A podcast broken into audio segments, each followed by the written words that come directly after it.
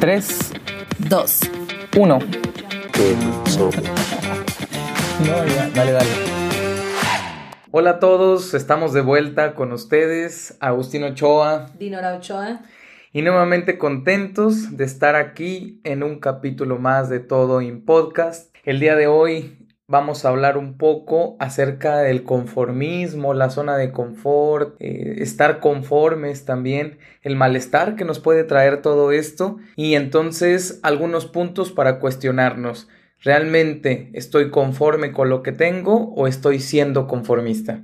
Así es. Y es que primero tendríamos que establecer qué es conformismo, ¿no? Y por ahí me encontré una definición que decía que es como un fenómeno psicológico que ocurre cuando cambiamos de opinión o comportamiento bajo la presión de otras personas, llegando a qué? A mostrarnos incluso pues con afirmaciones claramente erróneas. Entonces, esta es la prueba de que no somos tan individualistas como nos gustaría pensar que somos y que a veces el deseo pues de integrarse, de pertenecer a algo, a un grupo, pues resulta mucho más fuerte que incluso defender nuestras propias convicciones. ¿Por qué es importante establecer qué es el conformismo? Por algo muy sencillo.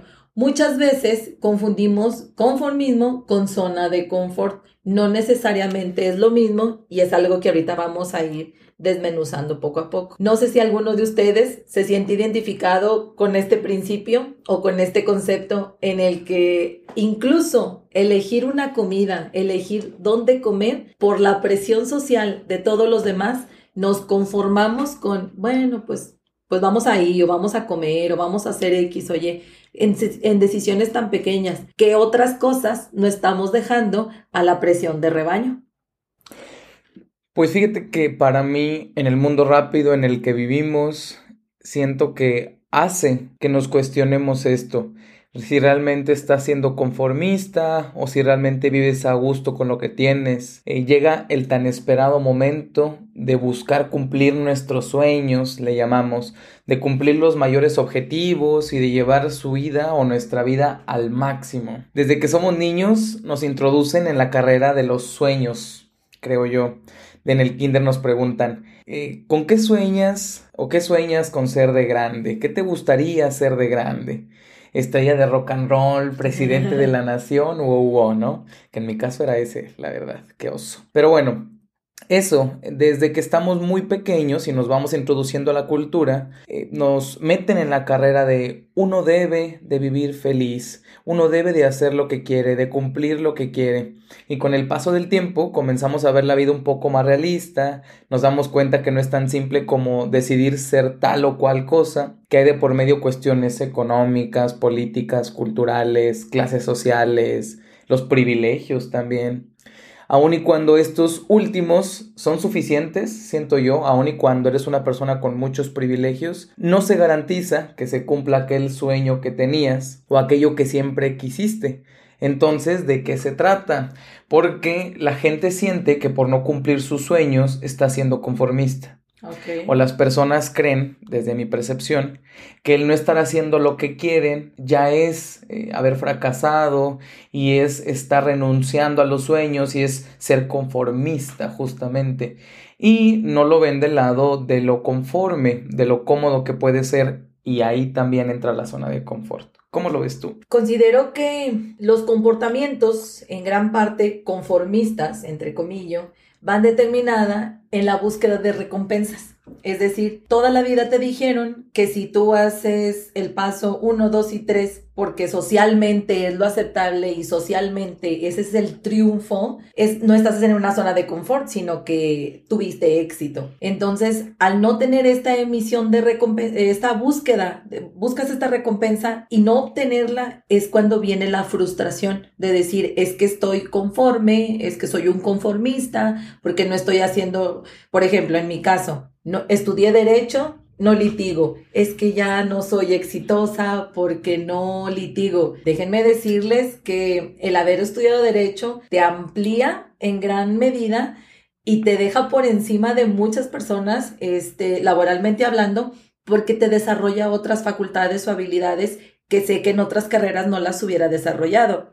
Entonces, lejos de verlo como un fracaso, como un conformismo, para mí fue una plataforma. Ojo, tengo 34 años. Esto me cayó el 20 hace cuatro años, porque durante todo el demás tiempo me sentí precisamente así, fracasada. Es que no litigo, es que no estoy en el Poder Judicial de la Federación, es que lo típico que buscaría un abogado, pero ¿realmente era lo que quería? ¿No? Entonces, mi búsqueda de recompensas no estaba en obtener lo que socialmente me iba a generar un estímulo o, socialmente me iba a dar un éxito, sino que busqué recompensas propias, sin darle gusto a nadie, sin ceder en la presión del grupo. Cuando hablas de esto, de la presión social, me lleva inevitablemente a pensar en la comparación con los otros. Claro.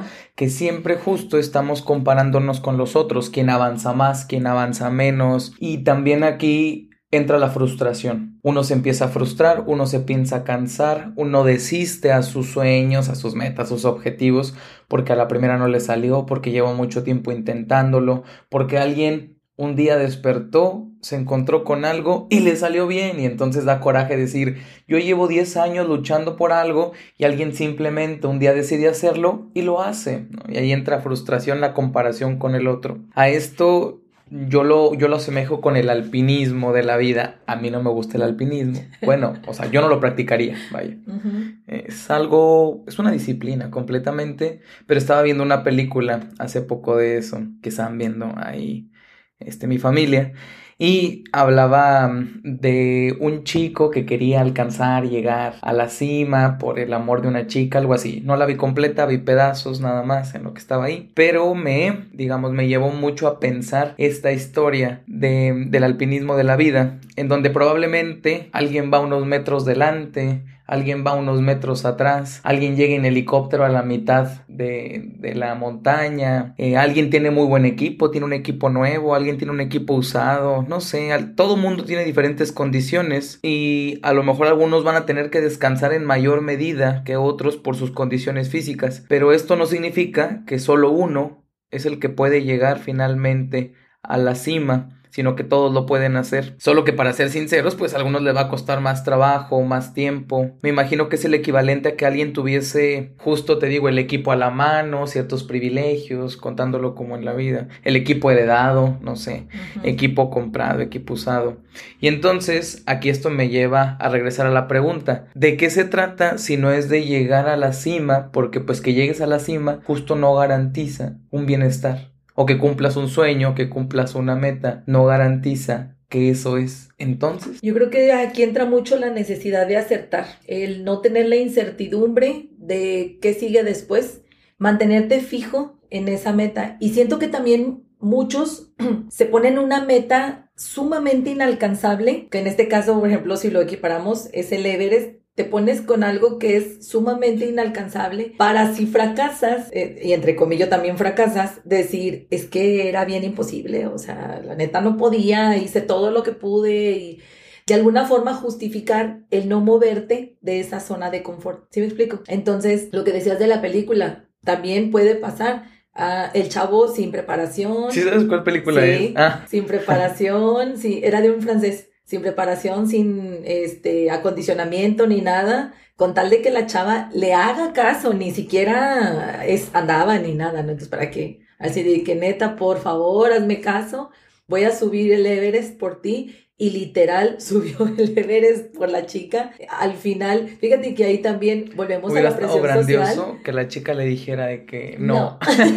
sí, sí la, no, de hecho es basado en hechos reales y al final la chica fue como que, bueno, está bien, ya me está gustando un poquito.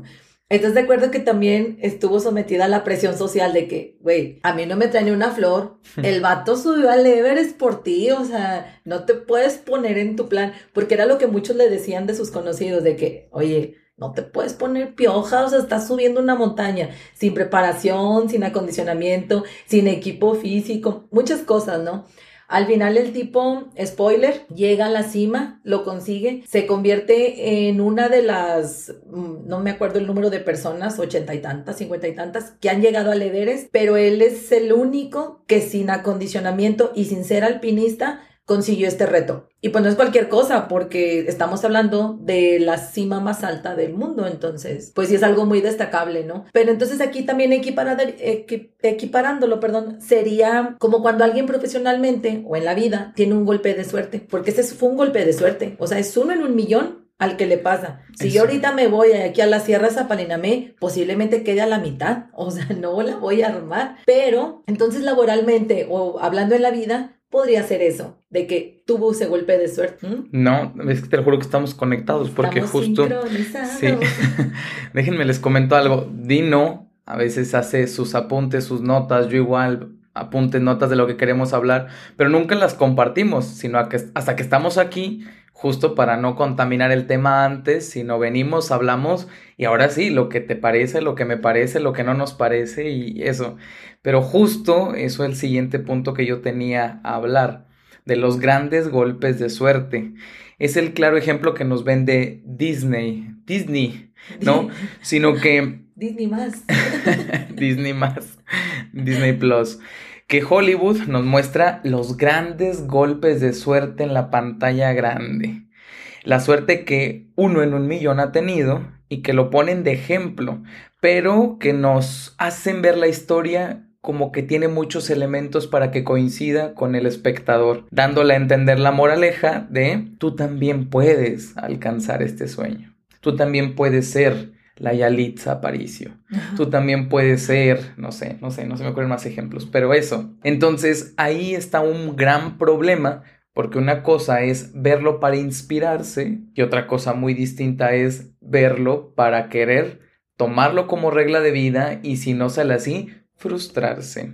Y entonces cada vez son más las generaciones, porque creo que a partir de tu generación la gente ya se empezaba a cuestionar el no vivas para trabajar o trabajes para vivir, vive de tus pasiones y nunca tendrás que trabajar. Y así, ¿no? Y entonces mi generación eso lo tiene tatuado y la que le sigue peor tantito. Y entonces se encuentran perdidos entre cómo vivir su pasión o vivir de aquello que sea el mayor placer a menor costo. Y esto sucede completamente por la información en redes, el Hollywood, las eh, redes sociales, las películas, la cultura, maldito capitalismo que no vuelve a aparecer. Pero bueno, ya que estamos más centrados en tema, pues me gustaría hablar justo de la diferencia de términos, a lo mejor eso viene bien, eh, saber qué es lo que entiende la gente eh, entre ser conforme, ser conformista, la zona de confort. ¿Son cosas diferentes? ¿Son cosas iguales? Eh, hasta dónde estoy cómodo con mi vida y hasta dónde estoy siendo conformista con mi vida. ¿Tú qué opinas? Sí, son cosas diferentes desde mi perspectiva, porque conformismo, como te decía, es ceder a cierta presión, a ciertas expectativas, a ciertos parámetros que quizás no estoy cómodo como tal, pero con tal de encajar, con tal de pertenecer, va, lo hago. Esto va mucho de la mano con gente que por ejemplo llega a los 30 y dice, es que yo ya tengo que estar casado. O sea, eso lo escuché muchas veces con, con gente de mi generación.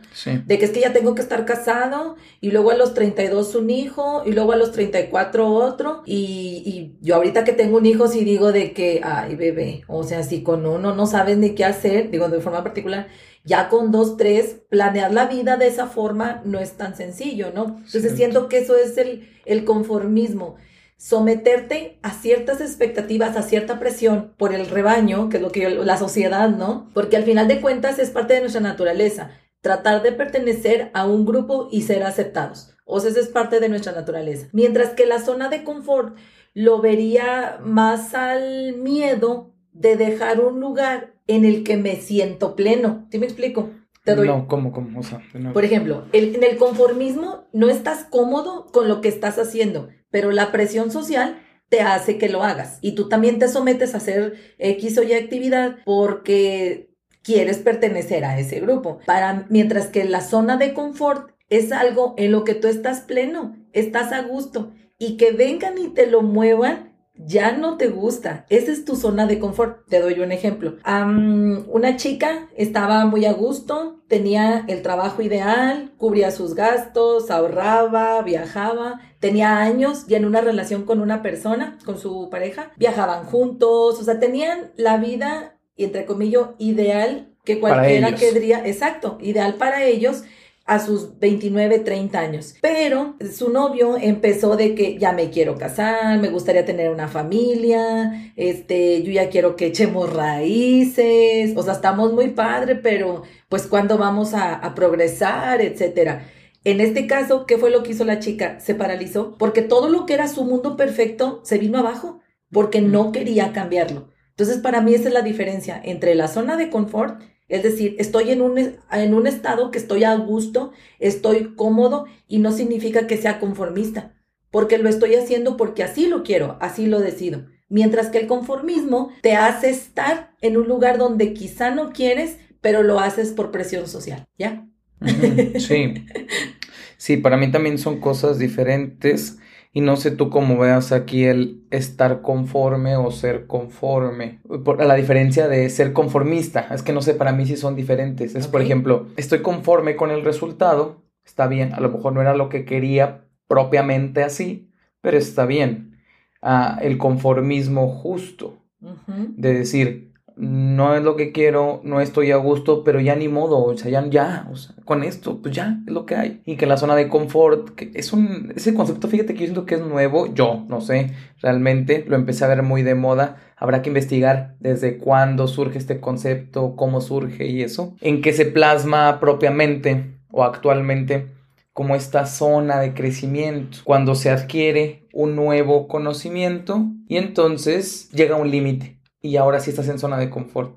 Y para poder salir de ahí hay que aumentarlo, y hay que aumentarlo, y hay que aumentarlo. El asunto es hasta dónde nos quedamos cómodos en una zona y eso no implica que seamos conformistas. ¿Me explico con eso? Sí, es que siento que eso lo determinan tus expectativas. Si vas a vivir para cubrir las expectativas de la sociedad, te vas a la, a la parte del conformismo de tener que hacer cosas que no quieres pero que los demás esperan de ti. Mientras que en tu zona de confort puede que económicamente para los demás no estés en óptimas condiciones, pero tú estás bien. A ti no te genera conflicto. Mira, leí una, un parrafito que decía que la naturaleza humana, sobre todo en esta modernidad, la cultura hedonista, parecemos programados para buscar siempre el placer de las cosas, todo aquello que nos suponga menos esfuerzo.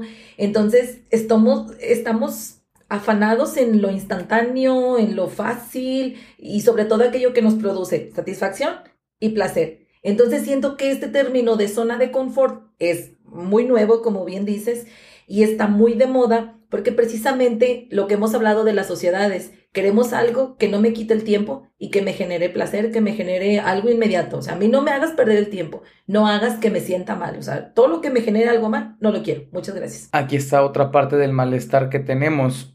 es necesario producir. Es que todo el mundo debe de producir. Quien se la pasa acostado en su casa, qué mal, porque no está produciendo. Quien solo trabaja un medio tiempo y en las tardes se dedica a sus hobbies, qué mal ese no está produciendo. Y no es cierto. Por eso creo que hay que preguntarnos hasta dónde realmente nosotros estamos cómodos con lo que estamos haciendo y no por la presión social tener que producir, porque digo, la producción es muy subjetiva, para alguien producir tiene que ser trabajar de lunes a domingo y para alguien producir sería dedicarle dos, tres horas a algo que le ayude a generar ciertas cosas. Entonces es eso, primero, no comparar con los otros lo que entienden por producción, saber para mí qué es producir, para empezar si quiero producir o no, y bueno, que habrá algo, habrá que producir para comer, pero eso, saber hasta dónde, lo que me gusta, conocer, eh, creo que algo que puede ser una brújula, lo, lo veo firmemente en esto, es saber si estamos frente a situaciones que no queremos tomar por miedo o por comodidad. Y si es que realmente queremos tomar ciertas decisiones, porque como lo dices, uno cumple 30 años y entonces empieza a cuestionarse cosas como ya debería casarme, ya debería tener hijos, ya tengo que tener una casa, ya tengo que independizarme de la casa de mis papás. Y creo que aquí siempre la importancia es de los extremos hasta donde uno se sienta cómodo. Tampoco está el extremo de depender siempre de los padres, al otro extremo de presionarse socialmente y creer que porque ya uno tiene 29 años y sigue en casa, ya es un fracasado o un quedado. Claro. No tenemos que ser lo top para hacerlo mejor. No, es más, ni siquiera tenemos que llegar a ser lo mejor en todo. Si alguien lo quiere, alguien lo busca, qué bueno, vaya por ello, pero que no le frustre si no lo alcanza en el menor tiempo posible, con el menor esfuerzo posible, en la menor cantidad de sufrimiento posible. Claro. Hollywood vende esa idea, ay, tuvo un golpe de suerte y mira hasta dónde llegó porque luchó por lo que quería. No, pues no siempre. No, no nos enseña la película que dura cinco años, ¿no? Y diez años, no que dura dos horas. Y entonces eso se nos olvida. Llegar a ser el mejor en todo es también una decisión propia, no algo que tenemos que. Si alguien es su gusto y es en su movimiento y es en su forma de ser, adelante, vaya por ello. Pero si para alguien no, pues no lo es y simplemente está bien. Únicamente si es nuestra decisión, y ahí está la diferencia entre querer ser y tener que ser. Justo. Justo eso, eh, yo creo que de un tiempo para acá rige mi vida. Anteriormente, te tengo que hacer esto. Tengo que, cuando me di cuenta que no tengo que, sino que quiero. Claro, ahora no por eso de que, ay, no, tengo que ir a trabajar. No, no, no, yo me quiero ir de vacaciones, o sea, en ese momento la sintió el verdadero No, es decirte, desde ese momento tu hijo, tu esposo ya no comen porque no, quieres darle. ¿Quién es mi esposo y quién es mi hijo? Ah, no te creas. No, no. Y fíjate, justo, yo que tengo un hijo, tu perspectiva cambia mucho respecto precisamente a eso. No trasladar tus expectativas hacia tus hijos es que quiero que sea el mejor. No, la neta no. Quiero Uy, que, ese es otro tema. Quiero, sí, claro, completamente, pero va muy de la mano con esto. O sea, de veras, personas que nos escuchan, si un día tienen hijos o si es que ya los tienen y están en un grupo en el colegio de las mamás, saben lo que significa. es un constante, mi hijo es mejor, no, es que mi hijo esto, no, es que mi hijo, güey, el mío se saca los mocos y se los come. O sea, ¿cómo te explico? Entonces es muy complicado porque es una constante competencia en, en quién es el mejor, quién no está de, pues, conformista, si así lo quieres ver, no sé. Y no, la verdad no. Llega un punto en el que dices, ¿sabes qué? Quiero que mi hijo sea feliz. Claro, no por eso, ay, es que mi hijo quiere ser narcotraficante. Pues es que eso lo hace bien feliz. Ah, pues, no, no, no, tampoco. O sea, cuestiones que no lastimen a alguien más. Pero en mi caso, yo no quiero que mi hijo sea un hijo de 10 no quiero que mi hijo sea el mejor atleta, no quiero, no, quiero... Es que ahí empieza. Quiero que él sea él. O sea, si él me dice, mami, quiero ser un avionista, mi hijo, date y sé un avionista. O sea, mientras no sea terrorismo, date. Oye, mami, es que quiero ser músico. tiene días de, digo, tiene cinco años del vato. Quiero ser maestro de música. Para él es su top que sea maestro de música, ¿me explico? Como padre, le brindo las herramientas. Creo también que si en gran medida muchos de nuestros padres o quien fungió como nuestro padre, nuestro tutor, nos hubiera apoyado a decir, bueno, ¿qué es lo que realmente quieres? Y no qué es lo que yo quiero ver en ti, otra cosa hubiera sido. Que nos faltó valor, que nos faltó determinación para decir, esto es lo que realmente quiero, o simplemente ni siquiera sé qué quiero, otra cosa hubiera sido. ¿Pero por qué? Por la presión social de no ser un conformista, que no acabó una carrera, que luego en qué va a trabajar, que no va a tener una casa, etcétera, etcétera. De hecho, aquí me pongo a pensar algo que ahorita viene a mi mente acerca de cuando decimos de, para hablar de los otros. Se junta un grupito de amigos y entonces está platicando. Imagínate que hay un reencuentro de la prepa y entonces todo el mundo empieza a ver qué carreras hubo, qué fue de cada uno. Y ahí empieza la crítica de todos con todos. ¿Quién es más? Eh, ¿Quién es el exitoso? Eh, ¿Quién es el que se alcanzó? Eh, los sueños, el que tiene el mejor puesto, el que... Y ahí le suponemos el éxito, le suponemos el bienestar a la economía, un puesto alto, algo de poder. A lo material. Alguien que produce mucho, alguien que tiene un negocio que vende a millones. Ese es el exitoso, ¿no? Del grupo. Cuando, pues, ¿por qué? Puede haber alguien, una de esas personas, que quiso y su deseo fue ser madre de familia, quedarse en casa, cuidar a los hijos, caer en, digamos, en esta tradición, pero que esta persona está a gusto y está bien con lo que hace. Pero todo el mundo critica, no fíjate, y ella era de las inteligentes y mira, se conformó, es conformista, porque se quedó en casa, pudo haber llegado más lejos, pero no. Aguántame, ¿quién dijo que quería llegar allá? Tú, o sea, Si la chica está cómoda con lo que cómoda, justo con lo que hace, sin sentir que está siendo conformista, porque realmente es lo que quiere, ¿cuál es el problema? Ahora, si alguien de ellos una de sus mayores metas y su deseo era llegar a ser presidente de la nación o estrella de rock and roll, no sé, y lo cumple, bien también, o sea, o se acerca o al final no es artista, pero pone una disquera o algo así, o no es presidente de la nación, pero tiene sus grupos políticos o algo. es presidente de la sociedad de alumnos de, las madres, o sea, porque se dedica Ándale, es del PTA. Claro.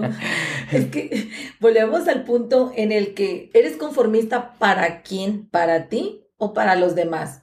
Y ojo aquí, si son conformistas y entre comillas para los demás, que les valga. Al final de cuentas, al único que le debes de rendir, creo, es a ti, a tus creencias, a tus ideales. Ya sé que se escucha mejor muy hippie esto, pero eh, creo que ahí en gran parte radica el bienestar. Yo creo que ahí se trata justo de coherencia, como lo dices si lo que pienso es lo que intento hacer, porque es lo que siento que quiero hacer, ¿sí? Entre pienso, sí, sí, la coherencia, lo pienso, lo siento, lo digo, lo hago, o pienso que no, pero creo que sí debe ser así porque la gente lo dice, pero me siento mal con eso, pero hago una cosa distinta, pues ahí es donde se va perdiendo poco a poco el bienestar. Y eso, o sea, realmente eh, diferenciar entre esas situaciones y saber que el conformismo lo debemos de leer desde algo propio, el, lo conforme desde algo propio, la zona de confort desde algo propio también. Eso es lo que nos va un poquito a ayudar a orientar para saber si realmente estamos haciendo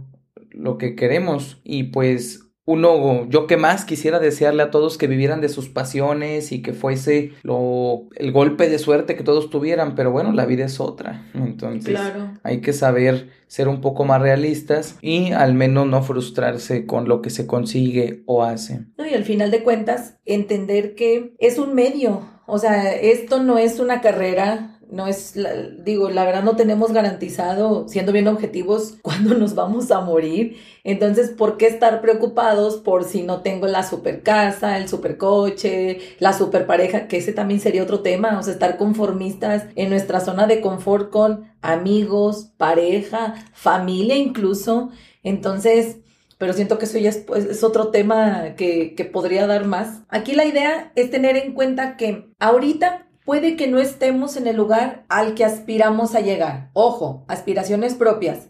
Pero todo lo que estamos haciendo es un camino, es el escalón, son los medios, ¿sí? Es, es un fin para llegar a, es, es, un medio para llegar a un fin, ¿sí? Sin caer en lo maquiavélico.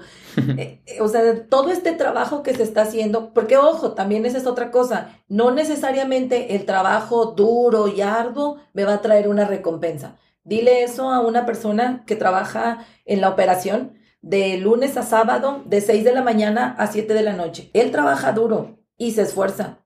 ¿Y está obteniendo resultados? No. Entonces no necesariamente el trabajar duro y con esfuerzo te va a llevar ¿Qué dice? Es que era muy duro levantarme los sábados a ir al golf con mi papá. Claro, o sea, está durísimo. Oye, yo no descalifico, digo, Sufrimiento es sufrimiento para el que lo vive, esfuerzo es esfuerzo y bueno, ¿no? A sus posibilidades, ¿no?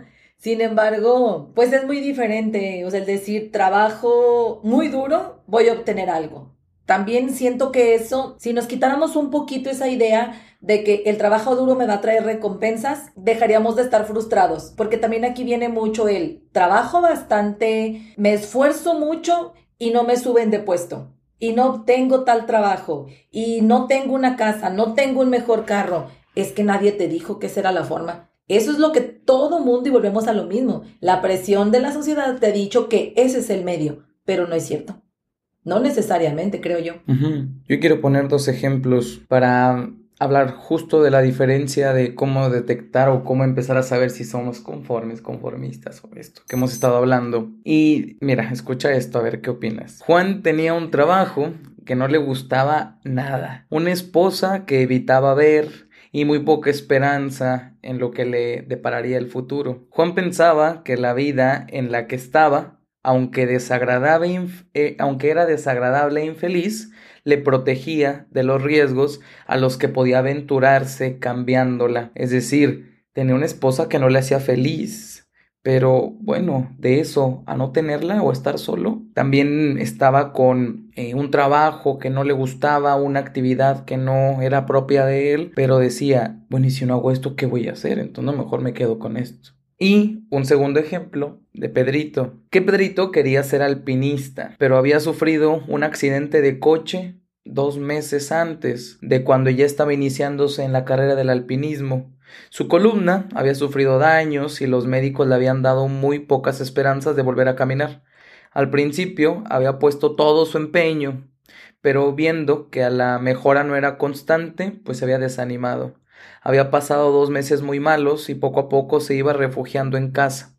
Aceptó que no podría ser alpinista, sus condiciones físicas ya no se lo iban a permitir, pero buscó otras formas de compensar lo que quería lograr volviéndose un, un conocedor de esta disciplina, volviéndose un poco eh, maestro, conocedor y, enseñando también lo que era el alpinismo. Ahí se encuentra la diferencia de la forma. No significa que por no cumplir lo que siempre soñé como yo lo soñé, ya sea ser conformista.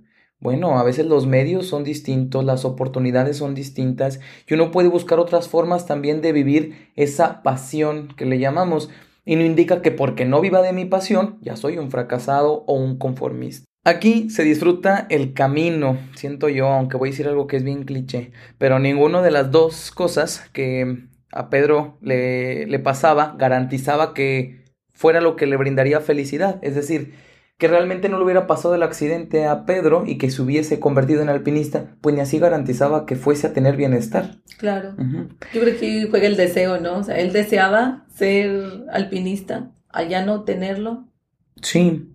Y entonces hay que entender que no son los objetivos que cumplimos, ni los sueños que logramos lo que nos da la felicidad o la plenitud, pero siempre le suponemos a las cosas, a las acciones, a los objetos, que eso va a ser lo que nos va a traer bienestar. Bueno, en este punto de lo que dices de los, de los ejemplos, sí, en efecto, o sea, en el primero, si nos damos cuenta, habla de un conformismo, porque para muchos podría decir de que, güey, tienes a la esposa, tienes la casa, estás casado, tienes un trabajo, pandemia, ¿cuánta gente no quiere ahorita un trabajo?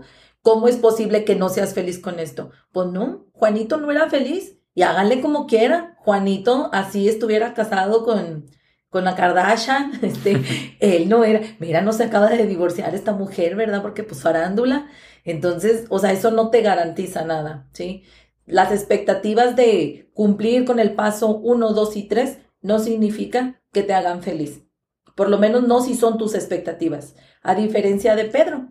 Pedro tenía un objetivo, no se cumplió, se frustró en su momento se obviamente se vino abajo porque no solamente ya no pudo cumplir el sueño, ya no pudo caminar, lo que me dicen, ¿no? Que perdió en este ejemplo que quedó imposibilitado físicamente para hacerlo, ahí ya no era un échale ganas y, uy, le estoy echando ganas, ya no podía. Entonces tenía dos opciones, conformarse, enojarse y frustrarse porque no pudo conseguir lo que quería o decir, bueno, ya estoy aquí, acepto cuál es mi realidad ¿qué voy a hacer con ella? Creo que ahí es la diferencia. Sí, sí, sí, sí. Yo vuelvo a lo mismo y yo para cerrar ya brevemente, solo decir eso. Estos puntos de los que hemos estado hablando pueden orientar o pueden ayudarnos a colar o a mm, cernir, no sé cómo decir, nuestro camino, lo que estamos haciendo, nuestras acciones, no para garantizar el éxito, no para garantizar eh, la felicidad, eterna o cosas así, sino únicamente para orientar si lo que estamos haciendo pues nos da bienestar, si no modificar esas cosas, pero que no es eso lo que nos va a dar el bienestar o la plenitud, no son las cosas, no son los sueños, no son las metas, sino, por eso digo que iba a sonar bien cliché, ni modo, sino que es el camino trazado, el avance, por cumplir esas cosas es lo que se disfruta. El ir haciendo cada paso, cada movimiento, cada aprendizaje. Y eso es estarse moviendo de la zona de confort. ¿sí? Por ejemplo, estudiar una carrera universitaria es no estar en la zona de confort, porque es constantemente estar adquiriendo nuevos conocimientos, eh, nuevos retos, nuevas formas, pero no es el, el, título de la carrera el que va a decir, ay, qué padre, por fin soy, estoy en bienestar porque soy psicólogo, ¿no? Sino justo no. El proceso de la formación es lo que se disfruta, los tropiezos, las caídas, el sufrimiento que me pudo haber provocado estudiar una carrera, los buenos momentos, eso, ese es el juego que nos debería de importar un poco más, la construcción más bien. Al llegar a cumplir algo, porque creo yo que cuando cumplimos algo queremos más y queremos más y queremos más. Aquí hablamos de la falta, la falta no cesa, nunca acaba pero se aprende a vivir con ella. Claro, es que es eso. Y estar muy conscientes, eh, leía a Eric Fromm, decía que el individuo como tal somos eh, o nos introducen desde los tres o cuatro años a, a un rebaño, a una sociedad. Y a partir de ese momento ya nunca perdemos el contacto o nunca perdemos el pertenecer a. Eso no significa que no tengas tus ideales, tus creencias, tus propias expectativas sin necesidad de cumplir las expectativas de los demás. Cuando sabes separar eso, creo yo que comenzamos a tener un poquito de bienestar y responsabilidad. Bien, bueno, pues gracias Dino, una vez más Dinora por estar en un podcast. Vámonos. Muchísimas gracias. Que tengan bonito día. Gracias, gracias a todos los que nos escuchan, los que nos han estado escuchando. Si alguien nuevamente llegó hasta aquí, mándenos sus comentarios, eh, díganos de qué les gustaría que habláramos, díganos de qué les gustaría. Y vamos a tener unos podcasts un poquito distintos, ya les iremos contando quién se une aquí a la mesa a platicar con nosotros y otros modos de llevar el podcast. Gracias y buena tarde, noche o día.